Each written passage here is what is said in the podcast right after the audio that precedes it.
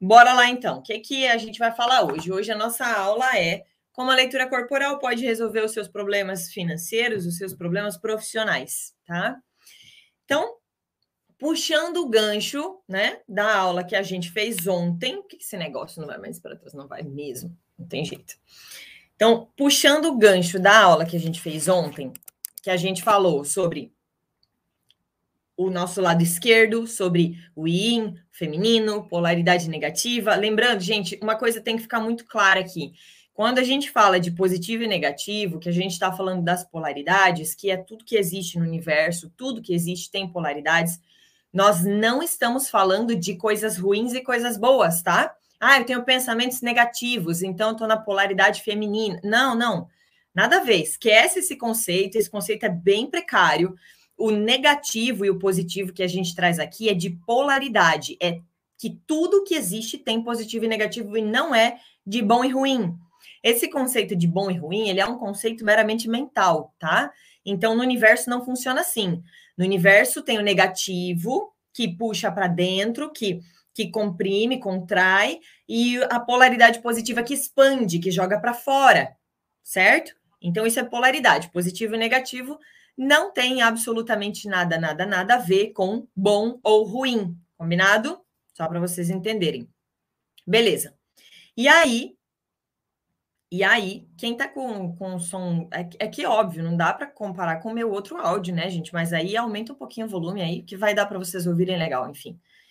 É, e aí, hoje a gente vai falar sobre a polaridade positiva tá? Lembra da nossa pilha, que é, é, a gente precisa ser completo, assim como a pilha, que tem a polaridade negativa aqui, esquerdo, polaridade negativa, polaridade positiva. Ontem a gente falou do negativo, mamãe, yin, feminino, relacionamentos, interiorizar, olhar para dentro, se nutrir, né? Colocar o alimento aqui dentro.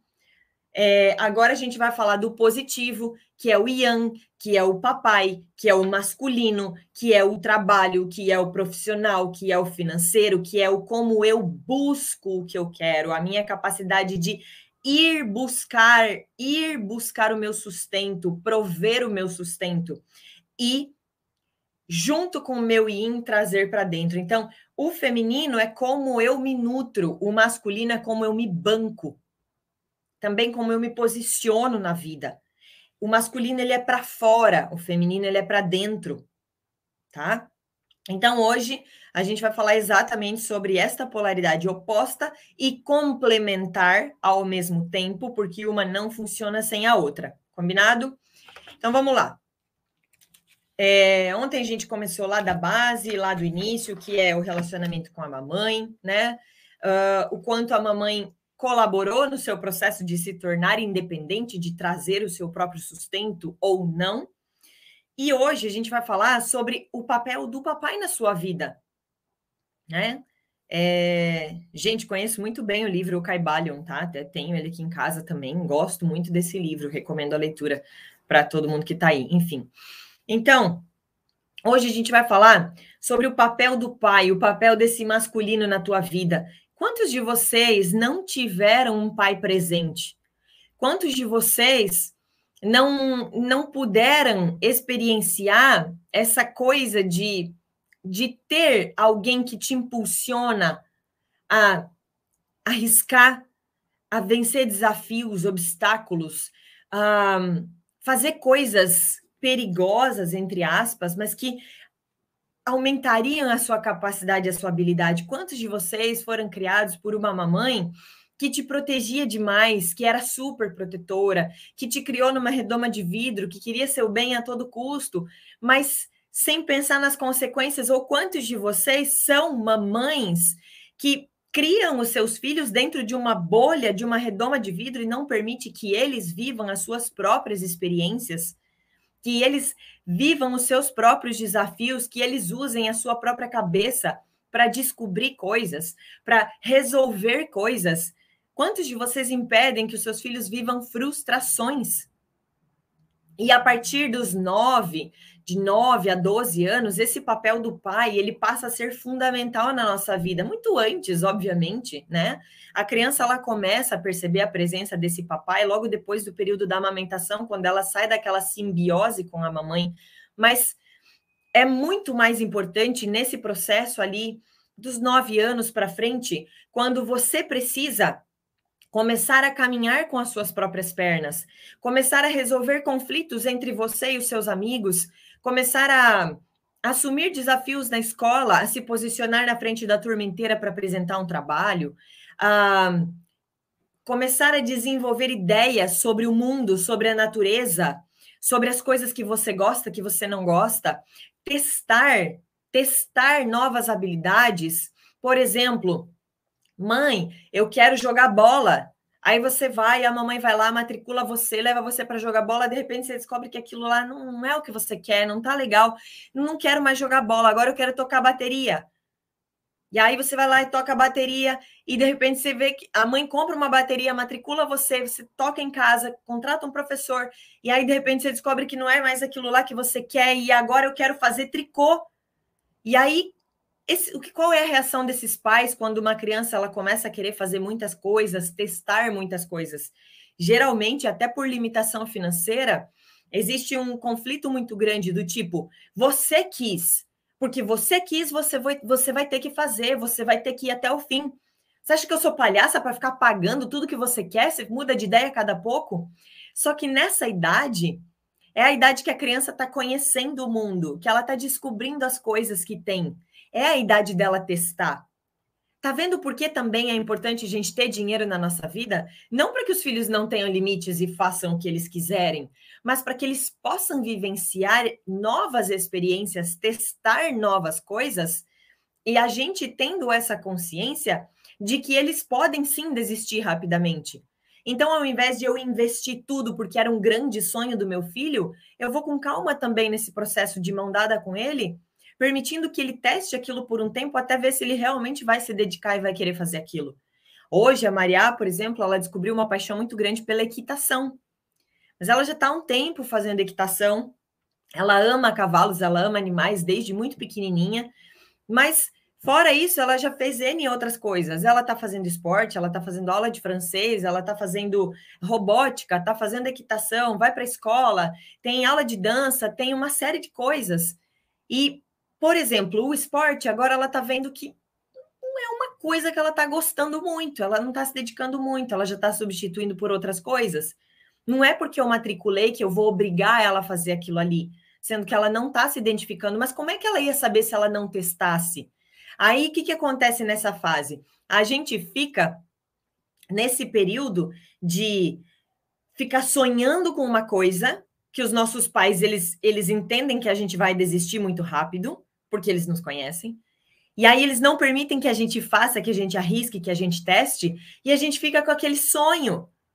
E depois se torna um sonho frustrado. E na vida adulta, eu me torno um adulto frustrado por conta de N sonhos que eu tive nessa infância e não teve ninguém para me apoiar, não teve ninguém para me colocar para a vida, para dizer: vai, meu filho, vai, minha filha, testa, testa, vai lá, faz. Se você não gostar, a gente busca outra coisa até a gente descobrir o que você gosta aonde você se adapta. Então, infelizmente, nós que estamos aqui, muito, muito poucos de nós podemos ter essa oportunidade de testar muitas coisas para a gente descobrir o que a gente gosta. E aí, com, como consequência, nós nos tornamos muitos adultos frustrados, perdidos na vida, que não sabemos ouvir a nossa essência, a nossa alma, a gente não sabe para que caminho correr. A gente testa, testa, testa trabalhos, empregos diferentes, profissões diferentes, faculdades diferentes, cursos diferentes, e a gente não se encontra. A nossa alma não se encontra em lugar nenhum e a gente tem medo, cada vez mais medo de arriscar. Porque a sensação é de que nós já estamos velhos, de que o tempo está passando, de que não dá mais tempo, de que eu não posso mais jogar minha vida fora, porque agora eu tenho filhos, porque agora eu tenho marido, porque agora eu tenho uma casa, porque agora, se tudo der errado, o que, que eu vou fazer da minha vida? Como é que eu vou pagar minhas contas? Como é que eu vou dormir? Como é que eu vou botar a cabeça no travesseiro e ficar tranquila? Estão se identificando? Então, veja a importância de nós permitirmos que as nossas crianças testem testem o que elas vão, no que elas vão se identificar. Essa indecisão não se transporta para o futuro. A questão é que a criança ela não é indecisa. Ela precisa dos testes para ver aonde ela vai se encontrar. E se esse espaço é promovido nessa idade, ela se encontra. Ela se encontra e ela tem uma certeza do que ela quer para a vida futura. Muitos de vocês que hoje são realizados, eu sei que poucos de vocês são realizados, mas muitos de vocês que hoje são realizados, essa realização profissional ela está completamente ligada a sonhos infantis que você tinha. Meu sonho infantil era ser professora. O que, que eu faço hoje? Era meu grande sonho. Eu adorava apresentar um trabalho na frente da turma. Eu adorava dizer: você faz isso, você faz aquilo, você faz aquele outro. O Luiz hoje está fazendo é, aula de aviação, né? Está pilotando. O sonho dele na infância era ser astronauta. Olha como está completamente ligado. Então, quando a gente proporciona isso para os nossos filhos, eles têm mais facilidade de se encontrar na vida adulta. Porque eles também vão aprender o padrão de não ter medo de arriscar e testar. E quem é que faz isso na vida da gente? deveria, deveria ser o papai. O papai é a figura que deveria proporcionar isso para gente. Porque qual é o papai do feminino, da mamãe? Acolher, dar o colinho. Tá triste, meu filho, você tá chorando? Vem cá, chora no meu ombro. Deita aqui no meu colo, mamãe faz um cafuné. Pode chorar. Eu acolho você, eu cuido de você, eu protejo você. Em contrapartida, o pai diz: meu filho, vai, você é capaz, você tem coragem, você consegue, você dá conta, você tem sabedoria para isso. Eu confio em você. Polaridades. Mas eu sou mãe solo, né? Como tem a Samanta colocou aqui, eu sou o homem e a mulher da casa. Exatamente. Eu também sou o homem e a mulher da casa. Então quem é que faz esse papel para os meus dois filhos? Eu. Se você é mãe sozinha, se você é um pai sozinho, porque hoje isso também é uma realidade comum, se vocês têm guarda compartilhada dos seus filhos, passa uma semana contigo, uma semana com o parceiro, com a parceira, é teu papel. Vai ter momentos em que você vai ter que ser as duas polaridades. Vai ter momentos em que você vai acolher, vai dar o colo, vai dar o carinho, e vai ter momentos em que você vai ter que dar um chute na bunda e dizer: vai, você vai. Isso é tão importante na base e na formação da criança, para que seja um adulto sem medo, sem insegurança. E aí, olha só que praticamente todos vocês aqui se sentem inseguros em alguma área da vida, né? Muitos se sentem inseguros em infinitas áreas da vida. E aí, o que, que acontece? Por que acontece essa insegurança? Olha que interessante porque faltou a figura masculina, esse yang, esse que dá o chute na bunda e diz para você ir. Então só tinha a figura feminina e não significa que não tinha pai, tá? Não significa que não tinha pai. Significa que o papai também te protegeu demais quando tinha pai. Então, existia um excesso de proteção, um excesso de acolhimento, um excesso de colo, um excesso de coitadinho, ele é muito novo para isso vamos proteger, vamos cuidar, vamos resolver para ele. E aí você não aprendeu lá com nove anos. Dos nove aos doze, dos nove aos vinte e um. Ninguém te incentivou a ir para a vida. Todo mundo tinha medo que você se virasse porque olhava para você como um ser frágil. Será que você olha assim para os seus filhos como seres frágeis?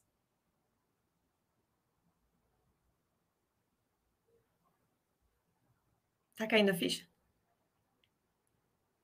De por que o seu profissional tá todo ferrado, você não gosta do trabalho que você executa, de por que você não tem capacidade de fazer dinheiro, de se bancar, você tá cheio de dívida. Se eu tô cheio de dívida, isso já me mostra que eu tive um excesso de feminino na minha vida que me protegeu de tudo. Então eu não precisei assumir responsabilidades. Eu posso até botar a cabeça no travesseiro e não conseguir dormir preocupado com as minhas dívidas, mas eu fiz as minhas dívidas. Na hora de fazê-las, eu não estava muito preocupado com isso. Eu estava lá, crente que eu ia pagar, que ia dar tudo certo, porque a minha mãe falou que ia dar tudo certo. Mas você não pode testar na tua vida se ia dar tudo certo. Você não pode experienciar na prática, você não teve a experiência, talvez, de cair de uma árvore e quebrar um braço, de cair de bicicleta, ralar o joelho 50 vezes, de realizar sonhos malucos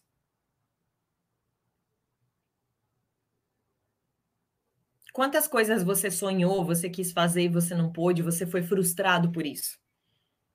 E aí é uma frustração que não é saudável, não é aquela frustração do limite, aquela frustração do não, até aqui você pode, daqui para frente você não pode. Não, é aquela frustração de caramba, ninguém confia em mim. Como é que você se sente hoje profissionalmente, financeiramente? Conta para mim aqui no chat. Como é que você se sente? A pergunta é: como eu me defino profissional e financeiramente? Bota aí no chat em uma palavra. Talvez seja inseguro, com medo, fracassado, sucesso? Não sei. Diz aí para mim. Inexistente, insegura, não realizado, perdida, mal sem ser reconhecida, estagnada, indeciso, fracasso, sem dinheiro, dependente, tretada, infeliz, um nada, frustrada, realizada, totalmente frustrada. Duas, realizada e bem-sucedida, insegura, limitada, descuidado, impotente, com medo, mal resolvido. Gente, são pouquíssimas as palavras aqui positivas. Agora sim, positivo no sentido de bom ou ruim. Nulo, rejeitado, procurando caminho, porcaria, ridícula. Gente, olha as definições que vocês. Não tem nada de errado, tá? Não tem nada de errado. É bem isso, é o que eu falei ontem. Eu só posso mudar quando eu olho e encaro de verdade, e eu aceito. Eu gosto de me sentir ridícula perante o meu profissional e meu financeiro. Eu gosto de me sentir um fracasso.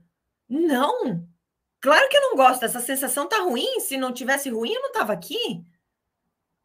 A questão é, isso é real. Isso é real. A grande maioria de vocês assim como eu vivi por anos da minha vida, se sente péssimo em relação ao profissional e financeiro. Pensa comigo. Quantas vezes será que na sua infância você queria o apoio dos seus pais, você queria fazer alguma coisa meio doida, meio pirada, que seria um, um desafio para você, e eles não deixaram por amor a você, isso tem que ficar muito claro, por amor a você, por proteção a você, mas a tua interpretação foi de ninguém confia em mim? Será que eles acham que eu não sou capaz de fazer esse negócio? Eu me lembro quando o Luiz tinha oito anos, a gente morava num sítio, né, numa chácara, perto da casa dos meus pais, era a chácara dos meus pais, na verdade, por isso minha vida não fluía também, né? E, enfim, tinha estrada de chão, estrada de, de terra, assim, de pedra, né, para ele ir para a escola. Então, eu sempre levava ele de carro ou de moto. Mas quando ele completou oito anos, ele era muito pequenininho, de altura mesmo. Ele queria muito ir para a escola de bicicleta. Queria muito, muito ir para a escola de bicicleta. Eu morria de medo. Eu morria de medo de deixar ele sozinho, de deixar ele atravessar a rua, de deixar ele e assim, era longinho, dava dois quilômetros. Para uma criança de oito anos é um bocado, né? E, e depois de muito ele insistir, o Luiz é muito persistente no que ele quer, a Maria também é muito persistente no que ele quer, no que ela quer. Eu acabei cedendo. Tanto que ele depois ele começou a ir de patins para a escola, de roller. Ele botava na mochila quando chegava na escola, levava o tênis, botava o tênis e voltava para casa de patins. A sensação dele era exatamente essa. Ele falava isso: você não confia em mim? Você acha que eu não sou capaz de atravessar uma rua? Ele se sentia grande, os nossos filhos se sentem grandes. Ele sentia que eu já tenho oito anos, você acha que eu não sou capaz de atravessar a rua sozinho? Você acha que eu preciso ficar andando de mão dada com você? Quantas vezes os nossos pais acharam que nós não fomos capazes e nós tivemos que engolir essa sensação de ninguém confia em mim? Eles acham que eu, que eu sou incapaz, que eu não posso fazer alguma coisa por mim mesmo? Essa sensação você carrega até hoje. Ou, ou, olha só que real isso. Quantas vezes você fez uma prova e você chegou em casa feliz da vida porque você tinha tirado 70, 85, 92. Na nossa época era assim, né? Hoje é 9, 7, 7.1. Quantas vezes você chegou em casa com uma prova, achando que você tinha tirado uma nota boa porque não estava abaixo da média, e disseram assim para você: por que não tirou 10? Você não fez mais que tua obrigação? Eu estou pagando tua escola ou eu estou bancando tudo para você poder estudar? Se você não é capaz nem de tirar uma nota boa, você não fez mais que tua obrigação? Quantas vezes você quis fazer um agrado dentro da sua casa? As meninas, principalmente, né? Que me lembro dessa sensação, né? De, de eu, eu me lembro de um dia que eu limpei as janelas da cozinha, assim. A minha mãe não tinha pedido, né? Eu me achando o máximo que eu tinha limpado as janelas da cozinha. E aí todo mundo chegou em casa, ninguém falou nada para mim, aquilo era a coisa mais visível do mundo, né? Como que não vão enxergar que eu limpei as janelas da cozinha? Passou um tempo, ninguém falou porra nenhuma. E de repente eu falei: vocês viram que eu limpei as janelas da cozinha? É, que bom, né? Não fez mais que tua obrigação, porque tá em casa o dia inteiro. Nossos pais fizeram por mal? Óbvio que não. Quantas vezes ali no estresse do dia a dia, as questões deles para resolverem, né? Eles acabam dando essa resposta para gente, mas a nossa interpretação como é que fica? Porra, eu passei horas fazendo esse negócio, esfreguei isso aí, deixei impecável. Nunca na vida ninguém limpou tão bem quanto eu. Ou me matei estudando para tirar uma nota boa, colei naquela prova, que ninguém saiba, mas eu colei naquela prova para tirar uma nota boa e agradar meus pais. Eu chego em casa eles dizem que eu não fiz mais que a minha obrigação? Como assim? E a gente carrega essa sensação para o nosso profissional, para o nosso financeiro, a falta de reconhecimento, o medo de ser rejeitado. Aí, ó, Francisca, fui reprovada, meus pais achavam que eu não era capaz. Imagina a sensação da Francisca. Por quê? Muitos. É interessante esse processo de escola, né? Porque muitos nos procuram com os filhos. Ah, meu filho tem dificuldade na escola, eu não sei mais o que fazer, eu preciso de terapia para o meu filho, porque ele está indo muito mal na escola. Sim, mas a escola, pensa, Existem infinitos potenciais, todos os seres humanos são diferentes, nós temos infinitas combinações de traços de caráter. Mesmo tendo os mesmos cinco traços de caráter, nós temos características diferentes de cada um deles em nós. Nós somos únicos, nós somos exclusivos, nós somos indivíduos. E aí existe um único sistema de educação que tem que ser seguido à risca para todas as crianças com potenciais diferentes, com capacidades diferentes, com habilidades diferentes. Quantos de vocês hoje, na vida adulta, não conseguem parar para estudar alguma coisa porque detestam estudar? Vocês estão aqui de comum acordo e, e com e, e, de livre e espontânea vontade, porque vocês se identificam com esse conhecimento, então é tranquilo estudar isso aqui. Mas e o resto? Todo mundo aqui gosta de matemática? Todo mundo aqui gosta de português? Todo mundo aqui gosta de ciência? É unânime? É óbvio que não. É óbvio que não. Mas a gente teve que passar pelo mesmo sistema de ensino, o mesmo sistema de educação, sendo que muitos de vocês tinham o potencial de jogar bola. Mas isso teve que ser abafado porque tinha que estudar. Porque é o sistema. Muitos de vocês tinham habilidade de dançar, mas tinha que estudar e não podia dançar porque tinha que estudar. E esse potencial foi abafado. Muitos de vocês tinham habilidade para ser um baita desenhista, um baita compositor, um cantor, uma atriz, um ator. E vocês não, não estão fazendo isso.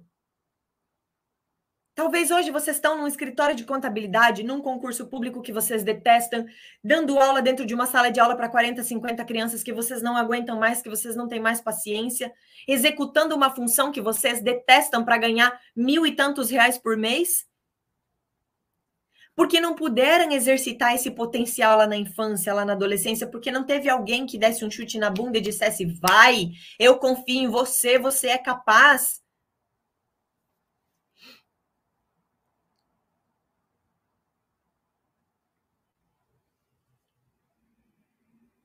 Você já conseguiu entender de onde vem a raiz da tua frustração?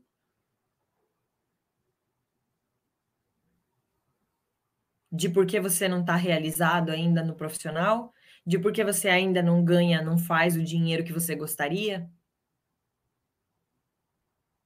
Faltou essa figura paterna, faltou esse papel de pai ativo na sua vida. Eu tive meus pais muito presentes, muito presentes. E aí, olha como é interessante a gente entender a interpretação de cada um porque eu sou a mais velha de seis irmãos. Os meus irmãos não tiveram as tretas que eu tive, nem de relacionamento e nem profissionais, nem financeiras.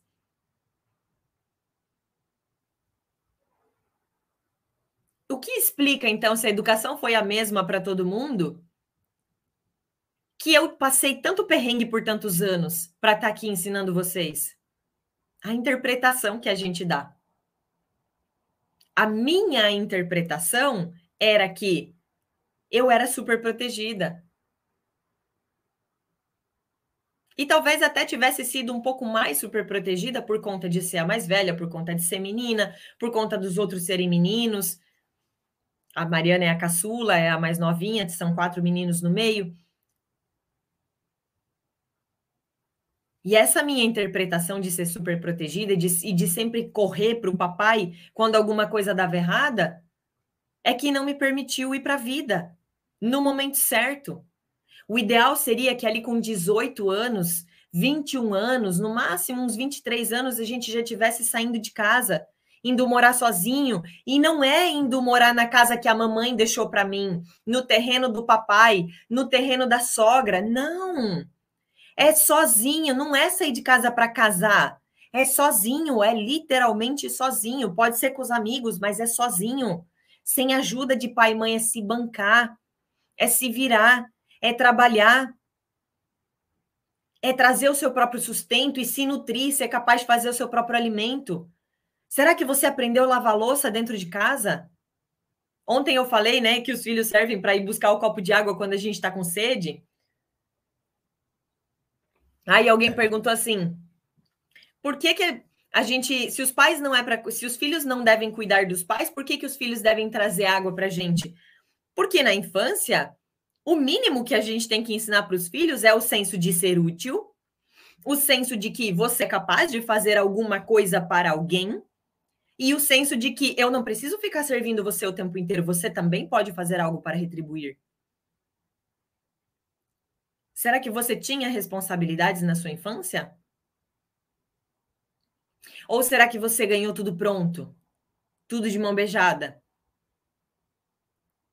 Será que você podia ir na cozinha e fazer a sua própria comida na hora que você queria? Fazer o seu bauru, o seu sanduíche? Comer aquele biscoito? Ou ficava tudo prontinho, a mamãe picava tudo, deixava tudo pronto para você? Como é que você faz com os teus filhos? Você cobra pelo menos que eles arrumem a cama? Eles não têm que estar trabalhando todo dia, o dia inteiro. Mas o mínimo é que eles saibam fazer. Para que o dia que eles forem morar sozinhos, eles saibam fazer. A Maria e o Luiz não passam o dia fazendo o serviço de casa. Mas eles sabem fazer. Quando a gente está totalmente sozinho, sem alguém que nos ajude, eles fazem. Tranquilamente Se precisar limpar um banheiro, eles limpam. Se precisar passar um pano na casa, eles passam. Se precisar lavar louça, se precisar arrumar cama, se precisar fazer qualquer coisa, eles sabem fazer. Se precisar lavar uma roupa, eles sabem.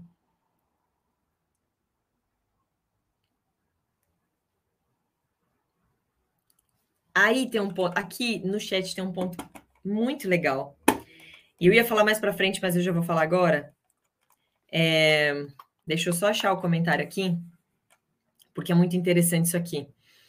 Olha só, a Cleide colocou assim: nunca ganhei nada de mão beijada, tive que correr atrás dos meus objetivos. Bingo! Olha só, este é o outro ponto. É o outro extremo da mesma polaridade, porque ainda, gente, se a gente aprofundar em cada se a gente aprofundar cada vez mais, as próprias polaridades têm polaridades dentro delas, e isso não para, isso é infinito, tá? Então, na polaridade positiva, no yang, no papai, no masculino, no que vai para a vida, a gente ainda tem o excesso das polaridades dentro dela. Que é como este papai me criou, ele, ele também me super protegeu, ele não fez o papel dele de papai como ele deveria, ou ele me ele e minha mãe me fizeram correr atrás de tudo. Eu nunca tive nada de mão beijada, eu nunca soube receber. E aí nós entramos aonde? Nós entramos na cultura que o nosso país mais admira, que o nosso país mais aplaude, que o nosso país mais acha lindo. A cultura do esforço. Uau! Fulano veio do nada começou a vender água na praia e hoje é milionário. Fazia malabarismo no semáforo e hoje é milionário. Morava na favela e hoje dá cursos no, na área do desenvolvimento pessoal.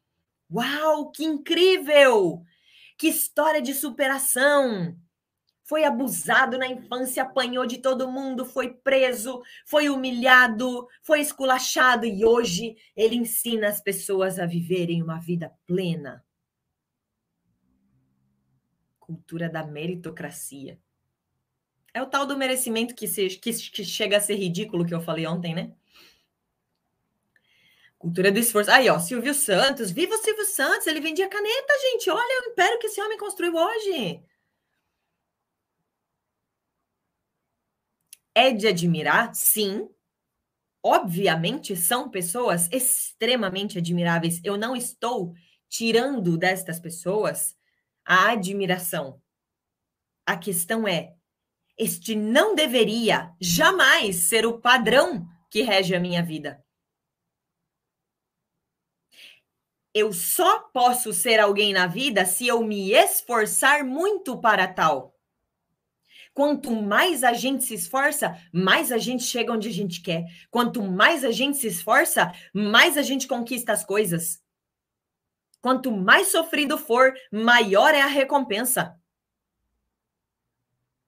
Quanto mais difícil for, mais aplausos eu vou receber.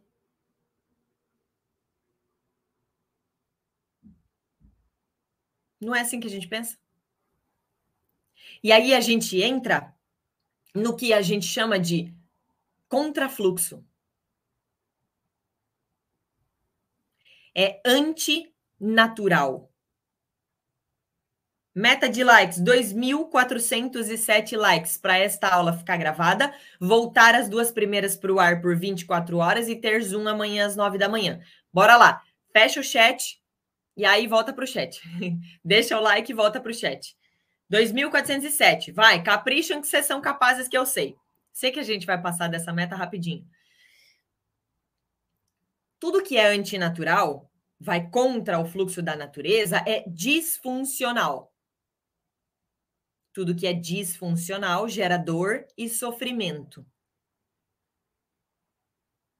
Sofrimento pode ser dores físicas, problemas de relacionamento, dívidas, conflitos, indecisões, insegurança, sentimento de rejeição, sentimento de humilhação, falta de alto valor, falta de autoaprovação, depressão, ansiedade. É antinatural. Totalmente antinatural. O esforço é antinatural. Você acorda todos os dias porque a gente tem que lutar, a gente tem que batalhar para conseguir o que a gente quer. E eu sou uma batalhadora, e eu sou uma guerreira. Isso está enraizado no nosso inconsciente coletivo, porque a nossa cultura, o nosso país acredita nisso.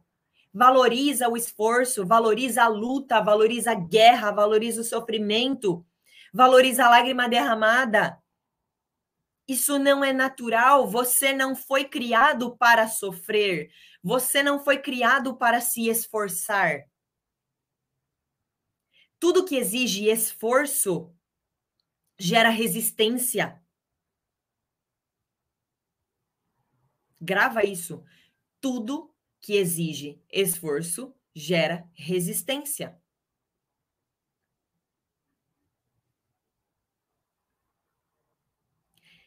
Enquanto eu me esforço, eu não consigo expressar a minha essência, eu não consigo ser quem eu verdadeiramente sou. E aí eu tenho que lutar todos os dias e eu encontro de fato um inimigo real. Que pode ser o meu colega de trabalho, que pode ser o meu patrão que não me valoriza, que pode ser o meu marido que não me apoia, que pode ser o meu filho que entra na droga, que briga comigo, que me responde, que me desrespeita, que pode ser a pessoa que me fecha no trânsito, que pode ser sempre chegar atrasada para tudo, que pode ser o pouco dinheiro que eu ganho, porque eu, tô lutando. Não dá para lutar sozinho. Se eu luto, eu tenho que ter um inimigo. Obrigatoriamente, o meu inconsciente vai encontrar um inimigo. E a gente nem se dá conta. Você já viu uma semente, quando ela vai nascer dentro da terra, ela sofrer para romper e brotar? Não existe sofrimento, é natural. É o processo dela. A larva dentro do casulo, ela não sofre para se tornar borboleta, ela sofre se ela tiver que ficar fechada ali. Quando dá o tempo dela, naturalmente ela começa a expandir e romper aquele casulo para se transformar numa borboleta. O bebê não sofre para nascer, ele sente dor, mas não necessariamente é um sofrimento quando este processo é natural. Dói. Crescer dói, nascer dói, expandir dói. Porque é um novo mundo, é um mundo desconhecido. Mas não significa que há sofrimento.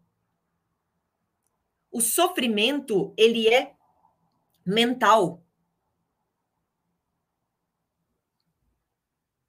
Eu acredito que isso é tão difícil, então eu fico sofrendo e eu fico remoendo aquilo.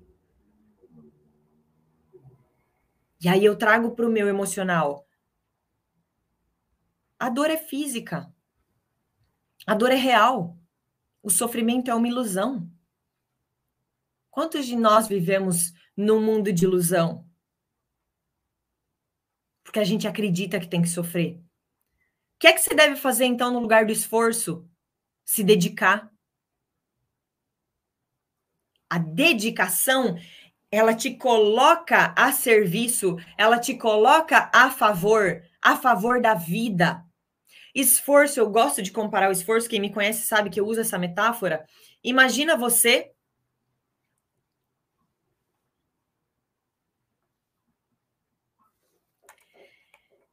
é, eu sei, gente, que tem muita gente que discorda, tá? Eu sei que tem muita gente que discorda. Eu não tô aqui para enfiar nada dentro da cabeça de ninguém. A questão é, eu não sigo uma linha. Tudo que eu trago para vocês é baseado em N estudos que trazem exatamente a mesma informação, tá? Então, os Vedas, ou sei lá quem, ou não sei o que, é uma linha. É só uma linha, é uma crença. É uma crença. Então a gente não pega uma crença e traz aqui para vocês. A gente traz estudos que vêm de várias linhas que convergem para o mesmo caminho. Certo? É isso que a gente apresenta para vocês. Não é a minha opinião. Não é o que eu acho. Ah, eu acho que não sofre. Não, vai estudar um pouco mais profundo outras coisas, você vai, você vai entender o que eu estou falando. O sofrimento é opcional. A dor é inevitável. O sofrimento é opcional. Dor, todo mundo sente dor. Se você perde alguém que você ama, você sente dor. Se você sofre um acidente, você passa por um, uma traumatização, você sente dor, mas você não precisa sofrer por aquilo. Sofrer por aquilo é ficar remoendo aquilo, pensando naquilo, alimentando aquilo, retroalimentando aquilo e não conseguir se desvincular daquilo. E aí você fica preso ao passado. Isso é sofrimento. Então, às vezes, o nosso conceito ele é muito limitado e a gente não se permite conhecer uma coisa nova. Se está aqui, tem que abrir a cabeça pelo menos para receber a informação. E depois vai questionar. Depois vai buscar entender. Porque a minha mente vai dizer: não, é, não é assim. Mas se eu tô aqui é porque a minha essência está buscando algo diferente do que a minha mente pode controlar. Tá? Então eu gosto de comparar o esforço com imagina que a sua mãe tá de mudança. Não é você, a sua mãe tá de mudança e ela vai se mudar para uma casa que fica 100 metros longe, tá? Só 100 metros, é ali do lado, mas ela tá de mudança. E aí ela começa a tirar as coisas da casa dela, os entulhos e tal. E a sua mãe é meio acumuladora, assim, ela guarda muita coisa, sabe? Muita coisa inútil. Você olha para aquilo e fala: Meu Deus, para que, que minha mãe guarda esse pote de margarina? Guarda é, vela de quando meu pai faleceu, é, guarda um monte de tranqueira. Tá lá, sua mãe é acumuladora, guarda, guarda coisa que era da sua tataravó, porque tem um apego emocional. E aí, tem um monte de coisa que a sua mãe, ao invés de jogar fora, porque ela vai se mudar, ela enfia tudo numa caixa. Você olha para aquilo e fala, mãe, isso aqui é tudo lixo. Ela fala, não mexe no meu lixo.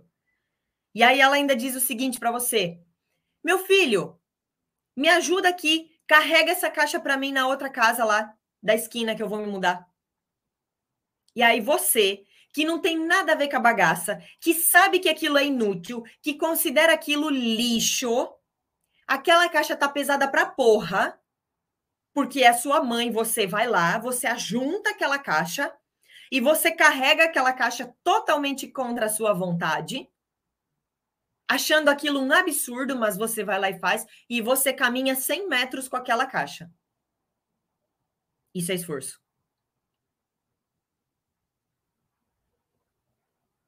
A dedicação é. Eu posso cansar de ficar ao vivo quatro, cinco, seis horas por dia. Eu posso cansar. Sim, de fato, cansa. Eu posso cansar de passar horas no Instagram respondendo caixinha de pergunta. Eu posso cansar de responder uma galera no Telegram, no Facebook. Eu posso cansar de estar sempre online, de estar sempre ativa. Posso cansar, mas eu amo isso que eu estou fazendo. Por quê? Porque eu amo o resultado do que eu tô vendo, que é a transformação na vida das pessoas. Então eu me dedico para isso. Não é um esforço, não é, ai, que saco, de novo tenho que dar uma aula. Cara, que merda, de novo tenho que ir lá falar com essa galera. Não. É, eu tô cansada, mas olha, só mais um pouquinho, deixa, deixa eu terminar isso aqui porque existe dedicação, porque você faz de alma, você faz de coração, você se entrega para aquilo que você está fazendo. Pensa aí nas coisas que você faz com paixão, que você entrega a tua alma. Talvez não seja o seu trabalho, mas talvez seja um lazer, talvez seja uma companhia de amigos, talvez seja um hobby.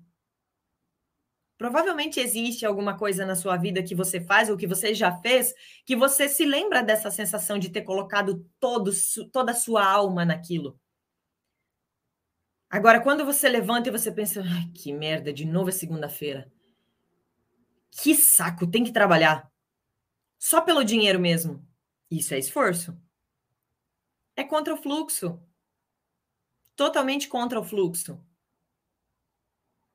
Precisa palavrão? Não, não precisa palavrão. Porém, eu não nasci para agradar ninguém nem atender às expectativas de ninguém. O meu jeito de dar aula é falando palavrão. Eu não poupo os meus palavrões. Quem não está satisfeito é muito bem-vindo para se retirar. E já adianto que existe uma dor que precisa ser tratada, curada, porque tem uma criança birrenta aí dizendo: ai, eu não gosto dela porque ela fala palavrão. Então eu não vou mudar minha vida só porque ela fala palavrão. Tá? Você não nasceu para atender as minhas expectativas e nem eu para atender as suas. Então, cada um age do seu jeito e assim a gente consegue conviver em sociedade. É assim que funciona a vida, que deveria funcionar, a vida adulta, pelo menos. Né? Na, no mundo da criança, a gente acredita que o mundo tem que ser do meu jeito.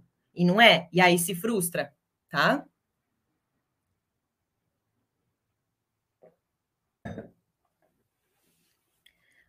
Então,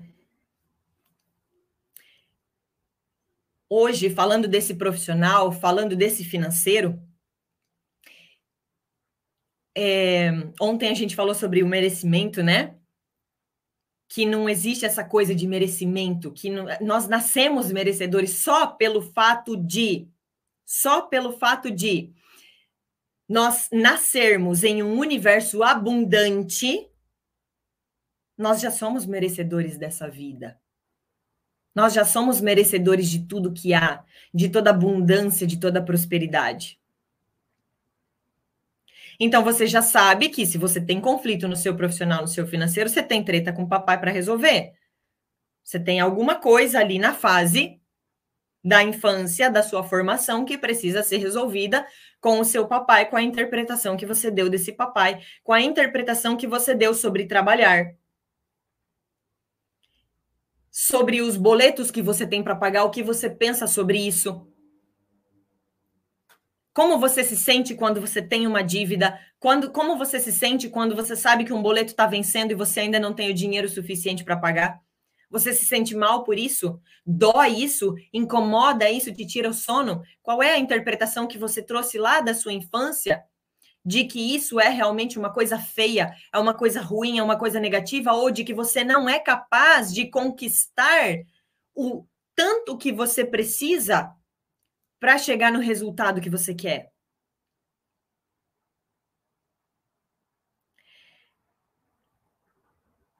Ontem nós falamos do receber, do acolher, hoje nós estamos falando do dar, do doar os frutos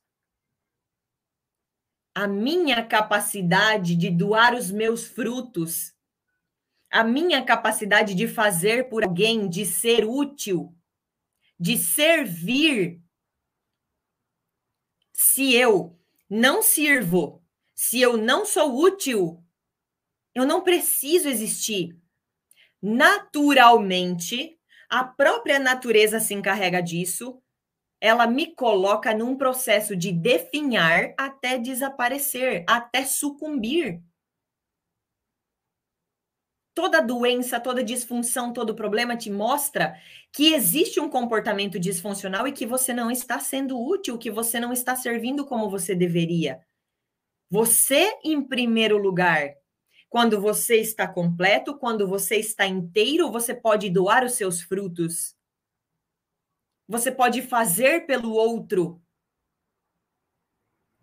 Doar os seus frutos, servir, ser útil, não é cuidar só dos seus filhos e do seu marido. Não é. Isso é tua obrigação. Você que é pai, você que é mãe, você que tem um relacionamento, é tua obrigação cuidar dos seus, das pessoas que você escolheu para conviver, dos filhos que você pariu. É obrigação da gente. Servir e ser útil é pelo bem da humanidade, é pela evolução da espécie.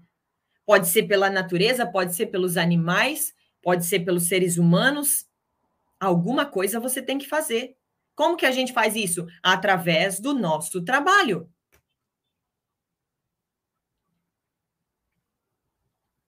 Através do nosso profissional. E o que, que o financeiro tem a ver com isso? O financeiro é somente o retorno que eu tenho pelo meu profissional. Quando eu sirvo e sou útil, em consequência disso, em consequência de um trabalho bem feito, eu sou valorizado com o que a gente chama de dinheiro, que no nosso mundo hoje é a energia de troca.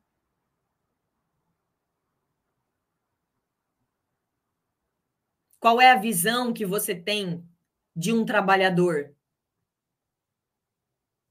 O que, que você viu seu pai sua mãe falando, fazendo, quando você era criança?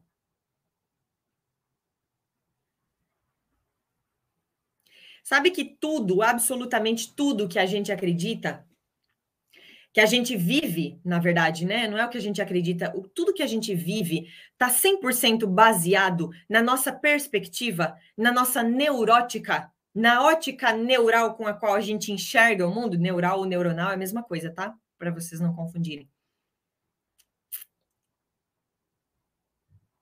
Por quê?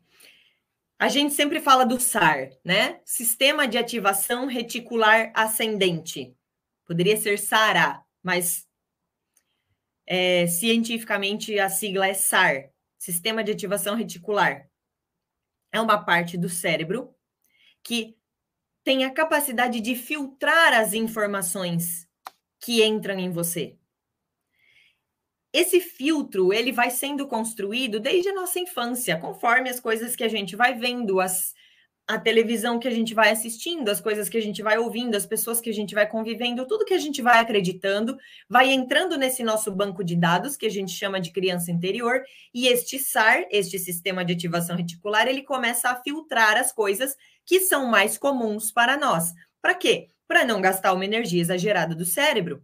Nosso cérebro trabalha com economia de energia. Então, se dentro do meu mundinho eu tenho coisas meio parecidas, eu vou começar a criar um banco de dados que vai filtrar aquilo ali, um programinha, um aplicativo que filtra aquilo ali. Do mesmo jeito que você procura algo na internet e tem lá o sistema de busca, que o, o próprio Google, o próprio Instagram já sabe ali mais ou menos o que é que tu vai procurar e já te traz resultados muito parecidos com aquilo, assim funciona o sistema de ativação reticular ascendente. Existem outras coisas além do que você enxerga? Sim, infinitas. Você não faz nem ideia. Mas justamente porque você tem este sistema, este filtro, é que você não consegue acessar tudo. Porque você ficaria maluco acessando tanta informação. E isso a gente foi construído, construindo desde o nosso nascimento. Aliás, desde a nossa concepção. Tá?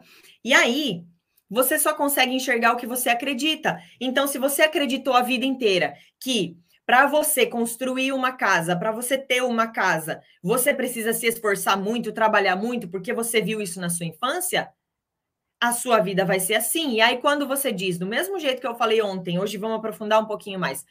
Se você diz assim, ó, eu quero ser rico, eu quero ter dinheiro, eu quero uma casa, eu quero um carro, eu quero um trabalho melhor. Ontem a gente falou do eu quero um relacionamento, né? E lembra que eu perguntei por que, é que vocês querem um relacionamento? Todo mundo começou a colocar um monte de coisa, tipo, me sinto sozinha, me sinto carente, abandonado, compartilhar a vida, blá blá blá, um monte de coisa. Por que, que você quer dinheiro? Por que, que você quer um trabalho melhor? Por que, que você quer um carro? Por que, que você quer uma casa? Porque existe uma falta. Exatamente como ontem. Exatamente como no relacionamento. Por qual é a minha motivação para ter um relacionamento? A falta. Qual é a minha motivação para ficar rica? A falta de dinheiro. Qual é a minha motivação para ganhar mais? As dívidas que eu tenho. Se eu tenho dívida, me falta dinheiro para pagar. Então, quando a minha motivação, o meu querer está embasado na falta, quanto mais eu quero, olha este paradoxo. Quanto mais eu quero, mais eu reforço a minha falta.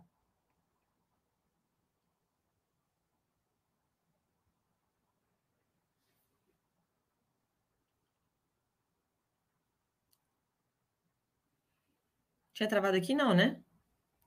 Então, quanto sempre, para tudo na vida, quanto mais você quer algo, mais você está baseado na falta de. E aí, como é que a gente vai mudar isso então? Tá, mas espera aí, se eu não posso querer, porque se eu trago o querer e eu tô querendo porque tá me faltando algo, como é que eu vou resolver essa treta? Vamos mudar o querer para primeiro, a gente funciona com dois mecanismos: fuga da dor ou busca do prazer. Dos dois mecanismos, o que mais rege a nossa vida é a fuga da dor. Dos dois mecanismos, o mais eficaz na nossa vida e que faz a gente conquistar as coisas mais rápido é a busca do prazer. Hoje, a gente está buscando ficar rico, buscando ter um trabalho melhor, buscando ter dinheiro, buscando conquistar bens, buscando se realizar profissionalmente por conta da fuga da dor. Se eu tenho falta, eu tenho uma dor. Então, eu tô querendo fugir dessa dor. Por isso, eu vejo que ficar rica, que ter dinheiro, me vai, vai me tirar dessa dor. Então, eu tô fugindo da dor. Funciona? Funciona, mas faz sofrer. Demora. Atrasa a vida. Então, a gente pode modificar este padrão para a busca do prazer. Uau, como é que eu vou querer algo pela busca do prazer? Eu quero cada vez mais. Eu quero aquela calça, eu quero aquele sapato, eu quero aquela casa, eu quero aquele carro, porque eu posso escolher satisfazer os meus desejos. E a gente pode até, como a gente trabalha muito a metalinguagem, né? A gente pode até tirar o querer, a palavra quero, porque o quero por si só, ele tem o potencial de reforçar uma falta. A gente pode trocar o quero por eu escolho. Eu escolho satisfazer os meus desejos. Eu escolho viver uma vida mais prazerosa. Eu escolho vivenciar experiências novas a qualquer momento. Eu escolho fazer aquela viagem. Por quê? Porque eu mereço? Por quê? Porque eu posso? Eu escolho ter dinheiro. Por quê? Porque eu quero vivenciar cada vez mais coisas diferentes. Porque eu quero testar tudo que tem nesse mundo. Não porque eu quero pagar dívida. Não porque eu quero pagar conta. Estão entendendo? E aí, o que, que a gente vai fazendo com isso? É de um dia para o outro? Não, é óbvio que não. Mas o que, que acontece com isso?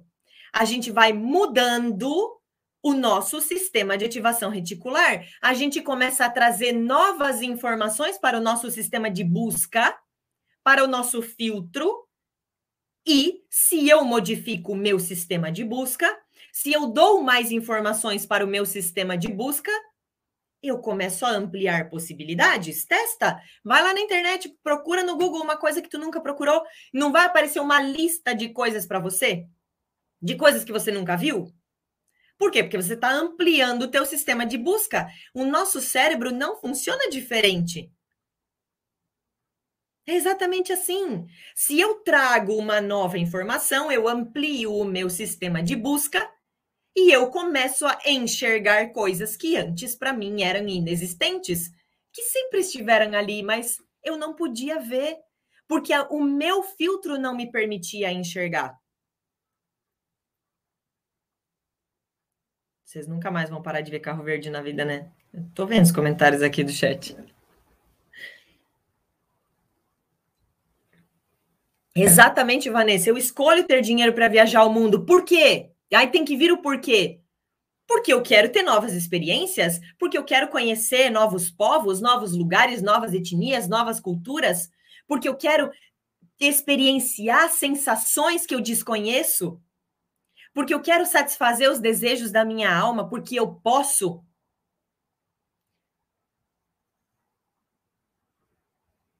Então, vamos ampliar o nosso sistema de ativação reticular. Vamos mudar a nossa perspectiva. Quando a gente muda a nossa capacidade de enxergar as coisas, a gente transforma a nossa realidade. Porque, por consequência de eu mudar a minha forma de ver, eu modifico o meu comportamento. E modificando o meu comportamento, eu torno aquilo cada vez mais concreto e mais real na minha vida.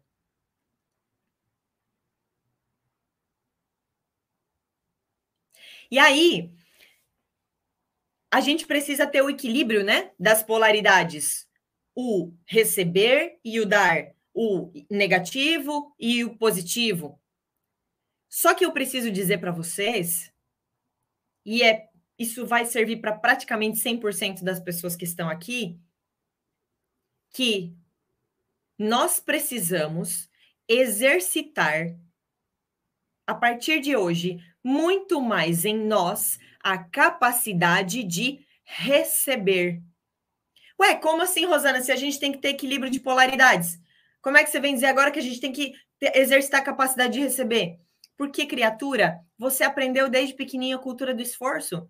Você aprendeu que você tem que dar, dar, dar, dar, dar, doar, doar, doar, fazer, fazer, fazer, trabalhar, trabalhar, trabalhar, se esforçar, se esforçar, se esforçar. Isso você já sabe. Você já, já tá cagado de saber isso aí. Agora é hora da gente exercitar o lado que a gente não sabe.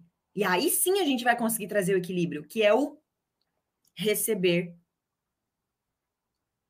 E esse receber, ele começa com coisas tão bestas como se eu disser para você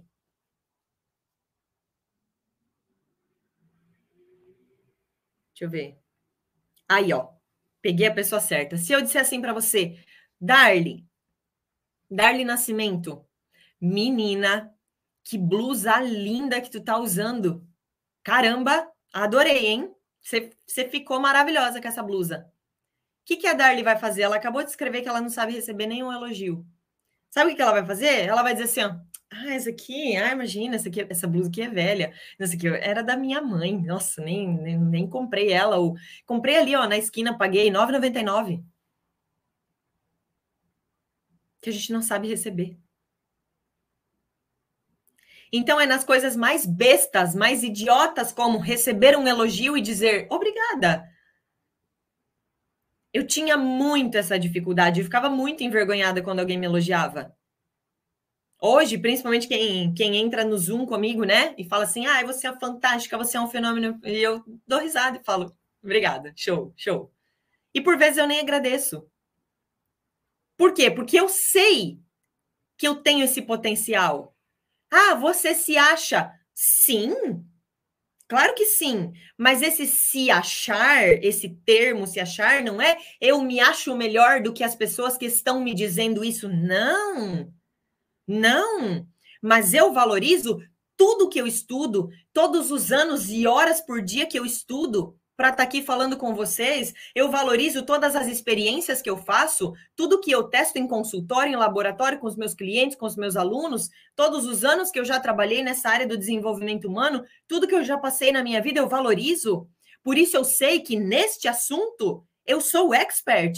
Eu sou foda nesse assunto. Assim como você deve ser foda como um eletricista, como você deve ser foda como cozinheira, como dona de casa, você deve ser foda em lavar roupa. Você deve ser foda em varrer a rua. Eu não sei o que você faz. Mas se você não faz o teu melhor no que você faz, se você não se sente incrível e um fenômeno no que você faz, como é que você vai doar os teus frutos para se abrir para receber algo? Se nem você não está se valorizando, o que, que a gente falou ontem? O alto valor, eu não posso esperar que alguém me reconheça se eu mesma não me reconheço. Não dá para esperar que o outro me dê. Se eu não sei receber nenhum elogio, como é que eu vou ficar querendo receber amor do outro, carinho do outro, afeto do outro? Eu não estou aberto a receber. Então eu também não vou receber bonança, abundância, prosperidade, dinheiro, sucesso, prazer no que eu faço, porque eu tô a vida inteira fugindo da dor. Eu não sei funcionar na busca do prazer, eu só sei funcionar na fuga da dor. E aí a gente vai precisar aprender a funcionar na busca do prazer. O prazer pode ser comer um brigadeiro, o prazer pode ser dar um sorriso para alguém e receber um sorriso de volta. O prazer pode ser você deitar numa cama gostosa, num colchão que você se sente confortável, deitar a cabeça e dormir. O prazer pode ser tomar um banho numa temperatura agradável com um sabonete cheiroso. Prazer pode ser você olhar pela janela da sua casa, você ver o sol e você dizer: caramba, eu tô vivo. Prazer não precisa ser só sexual, prazer não precisa ser só uma coisa, uau, que adrenalina, que incrível. Não, isso também são momentos importantes da nossa vida. Mas não é só isso. O prazer a gente encontra nas mínimas coisas. E se a gente não consegue desfrutar do prazer nas mínimas coisas, seja pelo paladar, pelo tato, pelo olfato, pela visão, pela audição, a gente não consegue desfrutar do prazer de coisas grandiosas. Não adianta sonhar. Não adianta. Não adianta se iludir.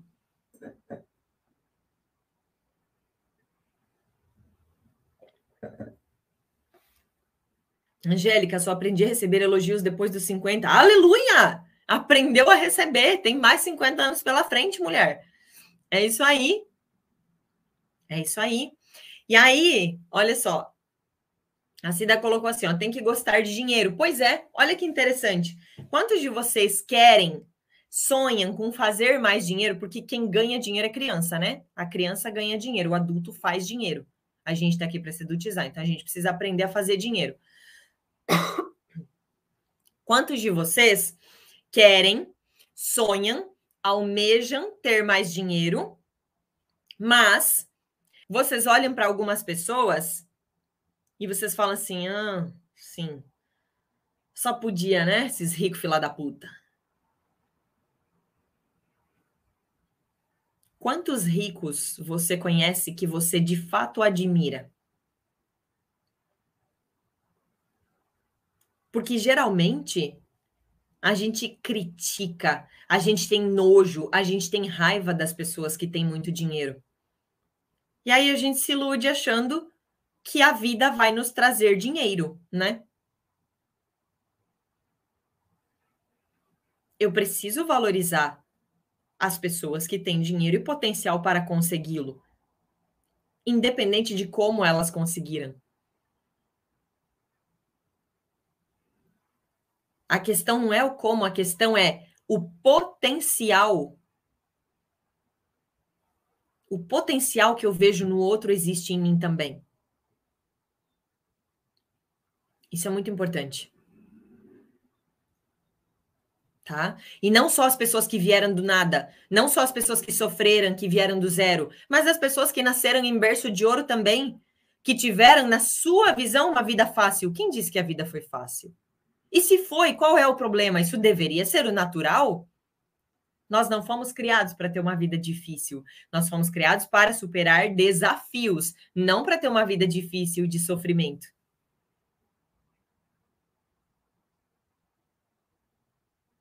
não é?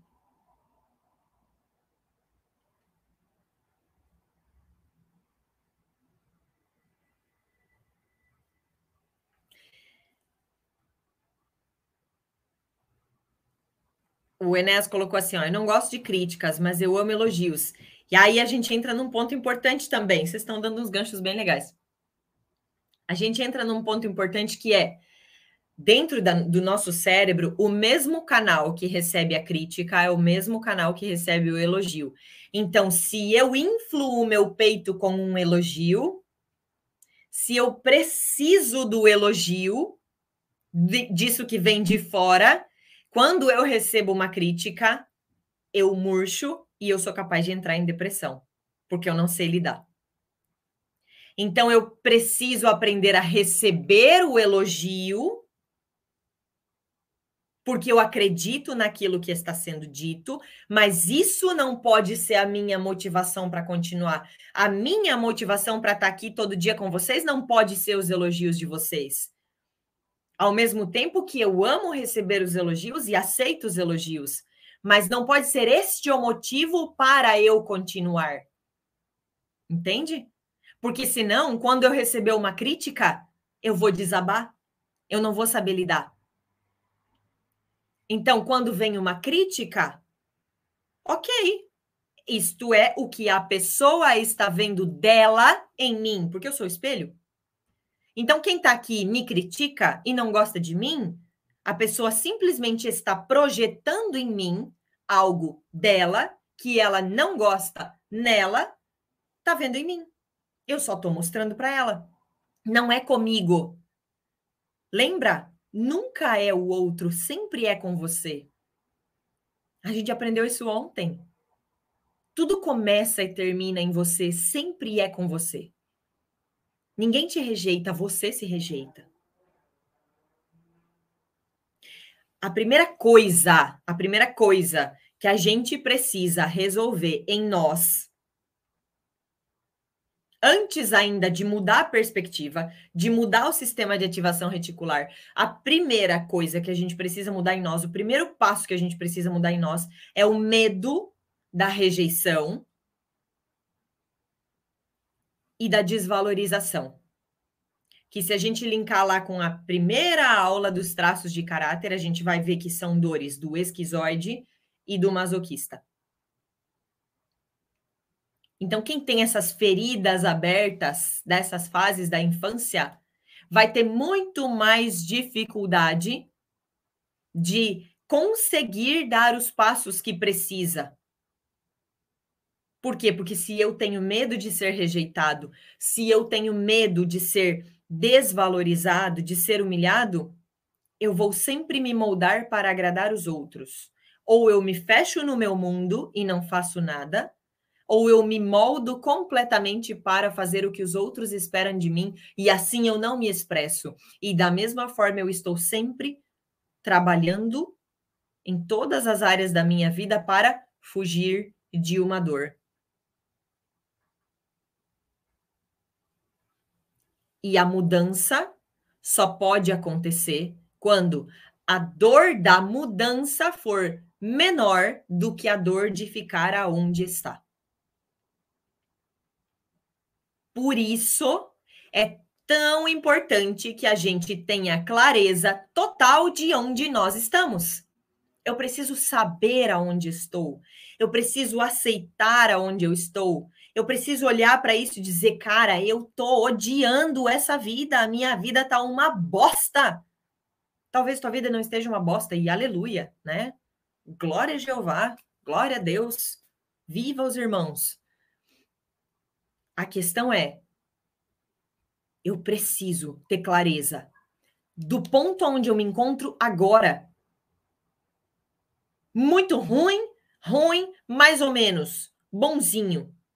Mas bom, bom, bom não tá, senão não tava aqui.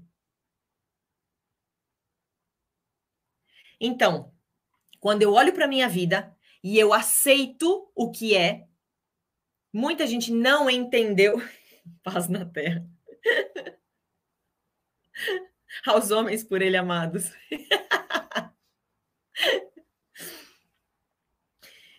Muita gente não entendeu que Aceitar não é gostar, não é se conformar, não é concordar, não é achar bonitinho, não é amar. Não.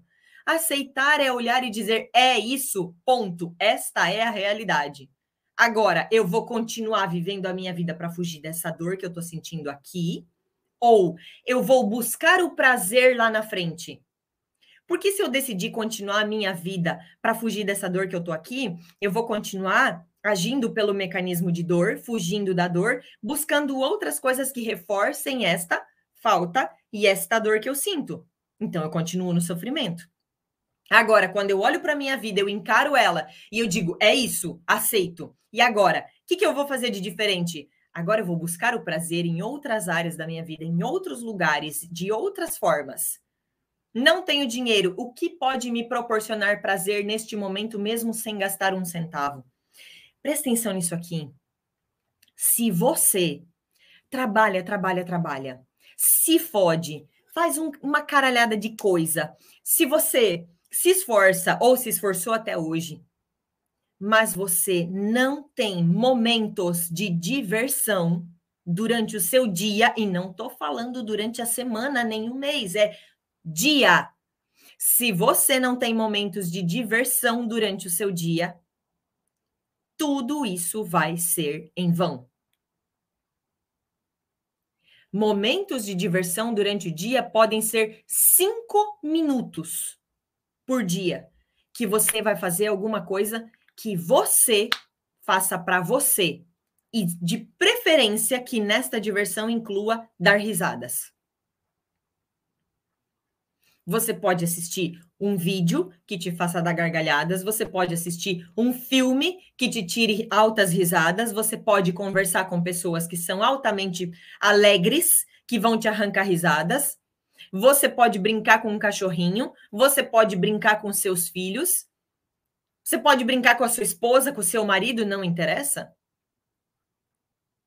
Você pode olhar para uma borboleta e começar a sorrir mas é extremamente importante que pelo menos uma vez por dia, por alguns minutos por dia, você tenha momentos de diversão. E aí, se a gente for mais profundo, aí eu vou te dizer que pelo menos uma vez por mês você tem que fazer algo realmente que você tire o dia para se divertir, seja sozinho, seja em família, não interessa. Se divertir, algo que você chegue no final do dia e fala assim, cara, esse dia foi massa pra caralho, valeu a pena. E ninguém está falando de gastar dinheiro, não. Você pode usar a tua criatividade e fazer coisas que não gastem dinheiro.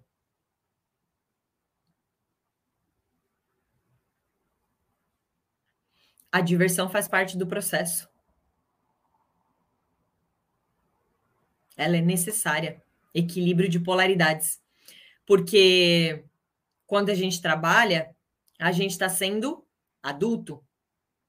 Quando a gente faz dinheiro, a gente está sendo adulto.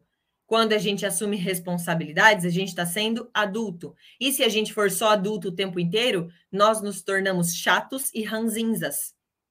Então, nós precisamos nos lembrar deste nosso lado, que a gente chama de criança interior, né? Este nosso lado criativo, este nosso lado alegre, este nosso lado divertido, para que nós possamos trazer um equilíbrio para a nossa vida. Senão, o nosso corpo começa a nos mostrar que existe disfunção, porque a gente fica no excesso da polaridade adulta.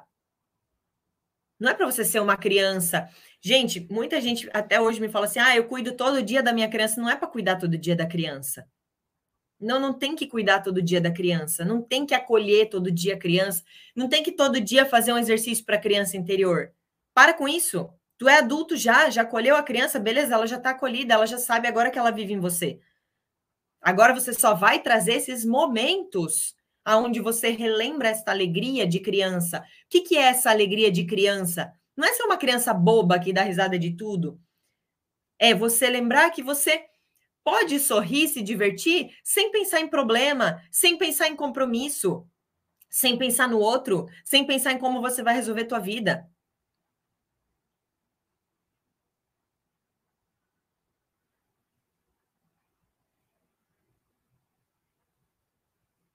É isso aí. Aprender a buscar o prazer, com certeza.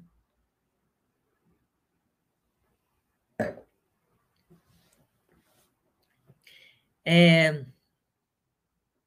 Eu vi alguém falando assim, isso são crenças. Não sei qual é o assunto do chat, né? Mas falando em crenças, para as crenças, a gente tem dois caminhos, né?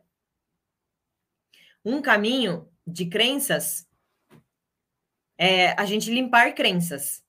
Muitos de vocês conhecem várias terapias, né? Várias técnicas e tal. Então, ah, vamos limpar a crença. Eu não consigo realizar nada na minha vida porque eu tenho crenças limitantes. Eu tenho muitas crenças negativas sobre dinheiro. É, eu tenho crenças negativas sobre relacionamento. Quantos de vocês acreditam nisso? Não é? Que vocês têm crenças negativas a respeito de tal coisa. Então, vamos buscar um terapeuta para substituir crenças, trocar crenças limitantes por crenças sei lá, pro produtivas, producentes, pro, pro não sei o quê. Existem infinitos nomes. Ok, é um caminho?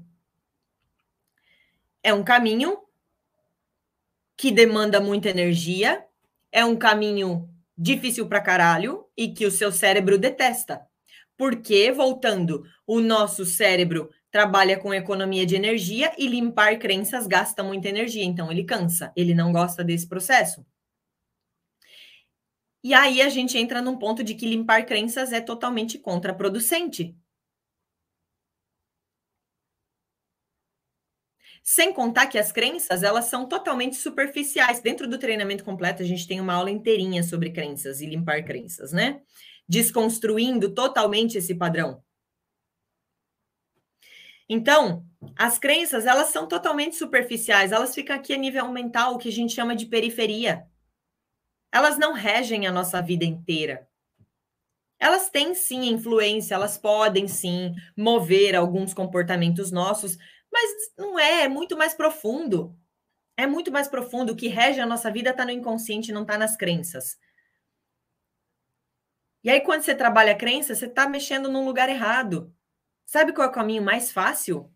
O caminho mais fácil para se libertar dessas crenças é liberar as crenças. Como é que a gente libera as crenças? Você não precisa trocar ela. Não precisa. Pensa comigo. Você, a gente tem duas gaiolas, tá? Duas gaiolas. Deixa eu ver, não tenho nada para ilustrar aqui. Beleza. Duas gaiolas e um passarinho. Então, dentro desta gaiola aqui, da minha mão direita, o passarinho está dentro, e esta gaiola da mão direita representa ganhar dinheiro é sofrido. E é ganhar mesmo, porque a gente acredita que a gente ganha dinheiro. A gente esquece que a gente tem que fazer dinheiro porque a gente é adulto. Então, ganhar dinheiro é sofrido. Tá. Então, eu tenho essa crença. Eu acredito desde a minha infância que ganhar dinheiro é sofrido, que trabalhar é muito difícil. E o passarinho está aqui dentro dessa gaiola. Aí eu vou no terapeuta para mudar essa crença. Então, o terapeuta vai identificar lá com o Criador, ou com a Mãe de Santo, ou com Buda, com Alá, com seja lá quem for, com a entidade é, de não sei quem, com o Oshu, Goku, ou sabe Deus quem. Aí ele identifica lá que a melhor crença para mim, então, é ganhar dinheiro é fácil. Uau! Nossa, olha que lindo, né? Que eu tenho a crença que, ó, meu passarinho tá preso na gaiola que diz que ganhar dinheiro é muito difícil, muito sofrido. Então agora meu terapeuta, ele é tão inteligente e ele identificou lá com, sabe Deus quem, que ganhar dinheiro é fácil e agora essa é a melhor crença para mim. Então vamos tirar o passarinho desta gaiola e colocar o passarinho nesta gaiola que diz que ganhar dinheiro é fácil. E o passarinho tá onde? O passarinho continua na gaiola. Tá preso ainda. Então, essa coisa de mudar crenças, quem disse que para você, indivíduo, esta é a melhor crença? Crença é crença. Toda crença é limitante. Pode ser, você pode considerá-la positiva ou negativa. Isso é a tua perspectiva. Só pelo fato de ser uma crença, ela é totalmente limitante. Ela te limita. A natureza tem muito mais para te dar. O Deus Goku lá tem muito mais para te dar. Mas não, você fica limitado acreditando que agora você tem uma crença positiva, construtiva. Não, meu amor, você está limitado ainda. Você ainda está preso na gaiolinha, o passarinho ainda não pode voar. Então, a gente vai precisar soltar o passarinho. Para soltar o passarinho, tem que abrir a gaiola. Então, a gente libera as crenças. Como que a gente libera as crenças? trazendo novas informações para o nosso sistema de ativação reticular ascendente, mudando o nosso sistema de buscas para que a gente possa enxergar coisas que antes a gente não via. E o Kamehameha, é isso aí. tipo isso. Ai, gente, não sei nem de onde saiu essa. Essa vai ficar também. Então a gente precisa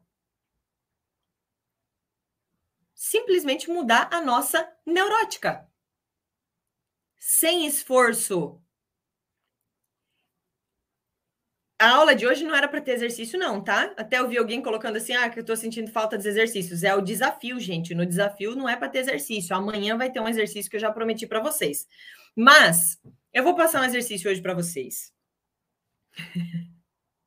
É, já, o momento de diversão de hoje já foi garantido, né? Já, já fechou. Por hoje já deu. É, vou passar um exercício para vocês. Ah, e depois vai ter o desafio de hoje também, né? Desafio de hoje para vocês cumprirem amanhã. Então, olha só. O que, vocês vão fazer? Vocês vão começar a prestar atenção nos próximos dias. Isso não é uma coisa só para agora, tá? Nos próximos dias, vocês vão começar a prestar atenção no seguinte: tudo que você acredita. Você vai, você vai parar e se pegar assim várias vezes por dia, mas é várias vezes mesmo, do tipo. Um, deixa eu pensar num exemplo prático aqui. Quando você. eu ia botar o Jimmy na história aqui. Não vou, Jimmy. Ainda tô brava com você, mas eu te amo. É, deixa eu pensar num, num, exemplo mais, mais prático aqui. Um, quando você for contrariado em qualquer coisa, qualquer coisa que você acredita, ou você for desafiado, enfim, você vai precisar identificar isso em todos os momentos da sua vida, tá? Em todos os momentos do seu dia, você vai ter que parar e identificar isso aí. Então, digamos que você criou uma agenda para o seu dia de amanhã, você se programou para fazer determinada coisa. Trazer bem prático aqui para ser mais fácil. Você se programou para ir para o seu trabalho, almoçar, voltar para o seu trabalho, e depois do trabalho você se programou para ir uh, no cinema. Ponto. E aí aconteceu alguma coisa, um imprevisto, furou o pneu do seu carro, seu filho ficou doente, um, ligaram para você do trabalho de emergência, ou você não pode sair do trabalho porque teve que fazer hora extra para substituir alguém que faltou, enfim, qualquer coisa aconteceu que frustrou a sua ida para o cinema que estava programada por você. Beleza. Você vai ficar putaço, certo? Cada um do seu jeito, alguns vão engolir, outros vão explodir, alguns vão reclamar, outros vão lidar com aquilo de uma maneira mais tranquila, mas ninguém vai falar assim: ai, tá bom, né? Ai, que bonito vou substituir meu colega desgraçado, infeliz, que decidiu faltar porque pegou um atestado para dor de dente. Não, ninguém faz isso, tá? Ninguém faz isso. E aí você vai observar essa sensação que vem, que é ruim, de frustração. O que, que você vai fazer? Você vai perguntar por quê? Por que eu acredito que isso é ruim? Por que isso me incomoda tanto? Por que isso mexe tanto comigo? E aí isso vai mais longe. Por que eu acredito nisso desde a infância? Quem trouxe esse padrão para mim? Eu estou olhando para quem quando eu tenho esse tipo de comportamento, quando eu, tipo, eu, quando eu tenho esse tipo de reação? Então, tudo, tudo, tudo, tudo. Você tem um trabalho para entregar, você tem tá passando uma pressão aí de uma coisa que você precisa, que você tem meta, você não está conseguindo cumprir, você quer uma promoção e você tá com medo também ao mesmo tempo, você tem uma decisão difícil para tomar de, sei lá, ir morar em outro lugar, mas você tem medo de deixar seus pais, qualquer coisa, qualquer coisa, seu filho te tira do sério, ele fala coisas para você que te irrita profundamente, o seu marido te critica, ninguém colabora com você, qualquer coisa. Para e começa a questionar a sua própria mente. Por que eu enxergo as coisas desse jeito? Por que isso aqui mexe tanto comigo e com o fulaninho não mexe? Por que, que quando acontece isso na minha vida, eu reajo assim e o outro reage diferente? Por que, que eu tenho dificuldade de fazer dinheiro ou trabalhar no que eu gosto, mas o meu vizinho troca de emprego com a maior facilidade e ganha cada vez mais? Por que, que eu acredito que me expor na frente de uma câmera é tão difícil e a Rosana consegue falar por horas com a maior facilidade do mundo? Por que, que eu penso que o mundo está sempre me atacando, que tudo é contra mim e tem gente que não liga para a opinião dos outros? Por que, que eu preciso perguntar para minha mãe se a minha roupa tá boa? E tem gente que veste qualquer coisa ridícula e sai por aí e tá se achando o máximo. Estão entendendo?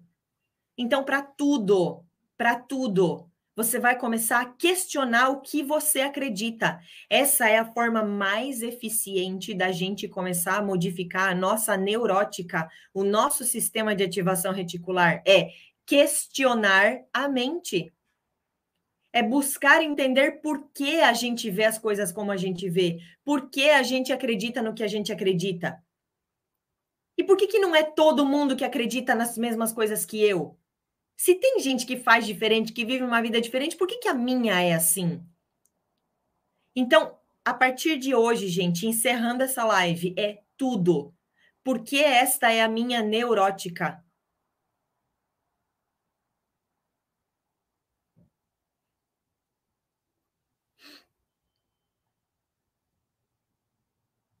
Estamos combinados?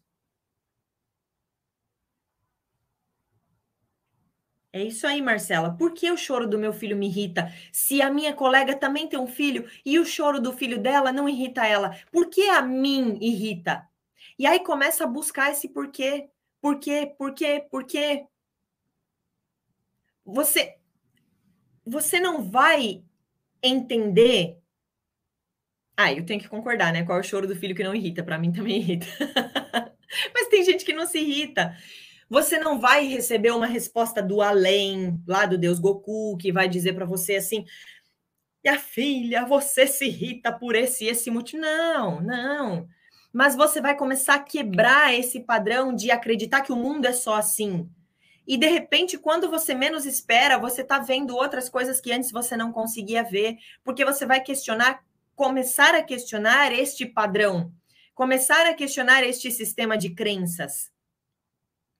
Perfeito, gente. Estamos combinados. É isso aí. É isso aí. Isso, Regina. E por que eu sou chata? Por que tudo me irrita? Por que eu me considero uma pessoa chata? Por que, que eu não posso ficar calma diante de tal situação? Por que, que isso mexe tão profundo comigo? Por que, que o barulho do vizinho me irrita tanto? Por que o meu vizinho faz tanto barulho? Por que, que eu vim morar nessa casa que tem um vizinho que faz tanto barulho? Entendem? A gente pode ir cada vez mais além.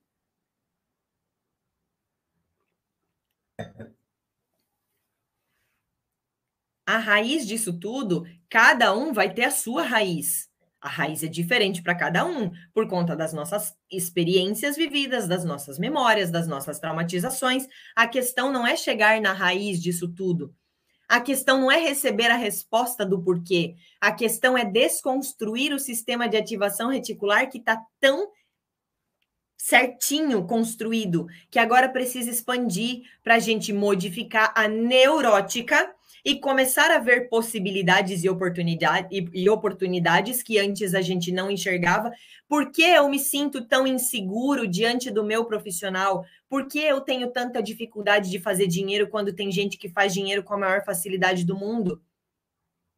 E aí eu vou entendendo, juntando com o que a gente falou lá no início, que vem do papai que não a gente interpretou que não fez aquele papel de pai. E aí a gente vai deixando esse medo de lado. Porque perguntando este porquê, a gente começa a ver que o mundo não é tão assustador.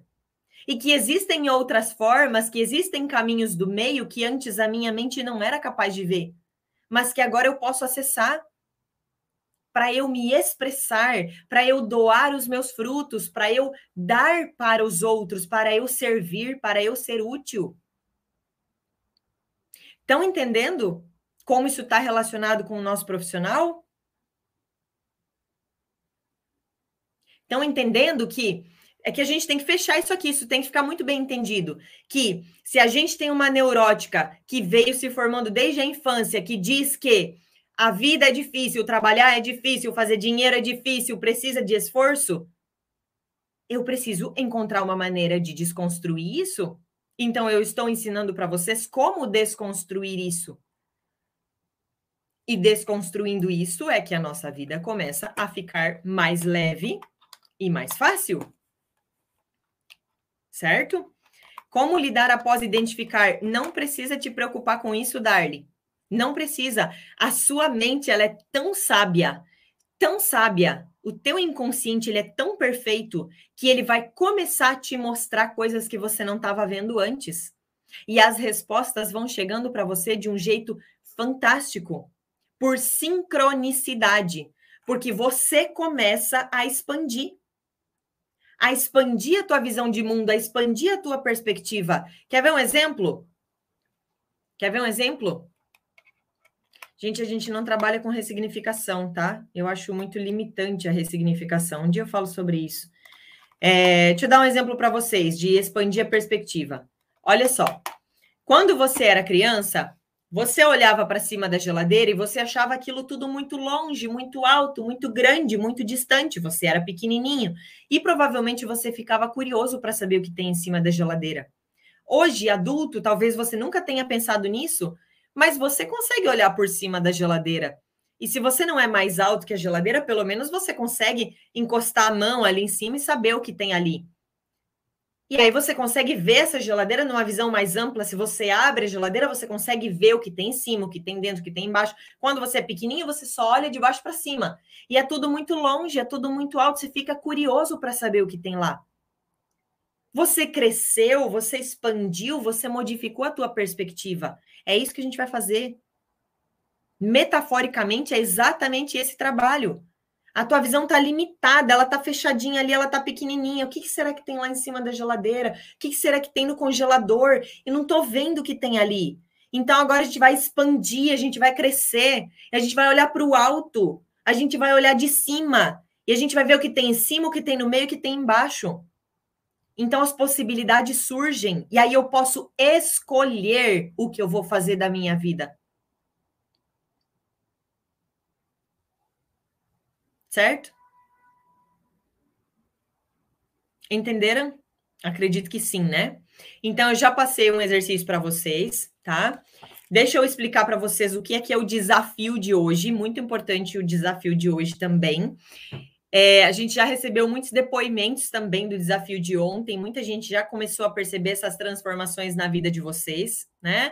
Muito legal esse processo. Eu falei lá no início, alguns já iam sentir no primeiro dia, outros no segundo, outros no terceiro, outros no quinto e tá tudo bem, é o processo de cada um, mas é importante que a gente continue fazendo o que está sendo proposto.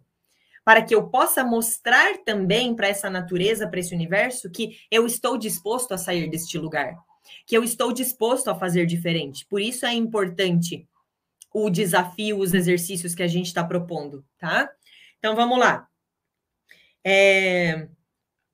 Depois que eu explicar o desafio, eu vou explicar como é que vocês vão fazer para serem lidos. A gente vai dar para todos vocês que estão aqui a possibilidade de terem a leitura de vocês feita. Mas tem umas regrinhas para isso. Então prestem bem atenção para vocês saberem como é que faz para ter a leitura feita, tá? Já vou explicar. Deixa eu primeiro falar do desafio. Então, olha só. O desafio vai ser o seguinte: como ontem a gente fez. Peraí, peraí, cadê? Deixa eu só achar aqui. Aguenta aí. Tá. Então, daqui a pouquinho a gente para para o print. Aí vocês vão tirar o print de novo, postar lá nos stories, marcar meu nome, arroba Rosana Dinebier. Vão lá para o post do Instagram. Lá no post do Instagram, a hashtag de hoje é hashtag a vida é mais que isso. Hashtag a vida é mais que isso, tudo junto, tá? Então, essa é a hashtag de hoje. Isso é o desafio lá do Instagram. Beleza. Para que é o desafio do Instagram? Porque quem cumprir os cinco dias de desafio vai ter a chance de ter a sua leitura feita por mim. Lembra? A gente vai fazer sorteio, tá? Aí o desafio do Facebook é o seguinte.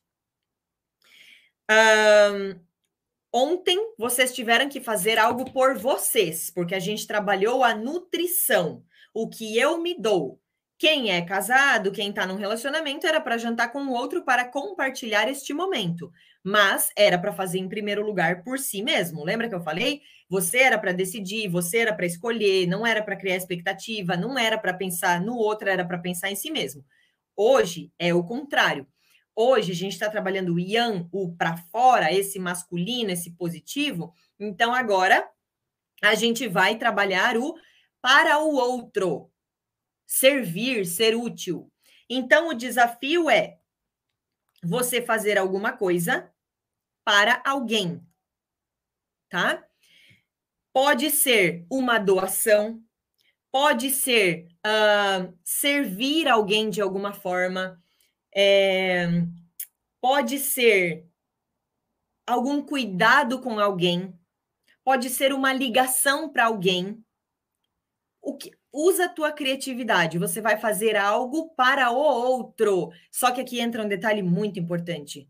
Você não pode fazer isso esperando um obrigado, esperando um elogio, esperando alguma coisa em troca. Se vier, OK, você aceita.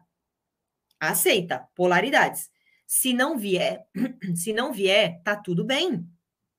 Tu não é para fazer algo para o outro esperando receber. Esquece isso, é sem expectativa. Tá? Então você vai fazer algo para alguém. OK, Vanessa, que tu faz toda hora, perfeito, só que agora é intencional.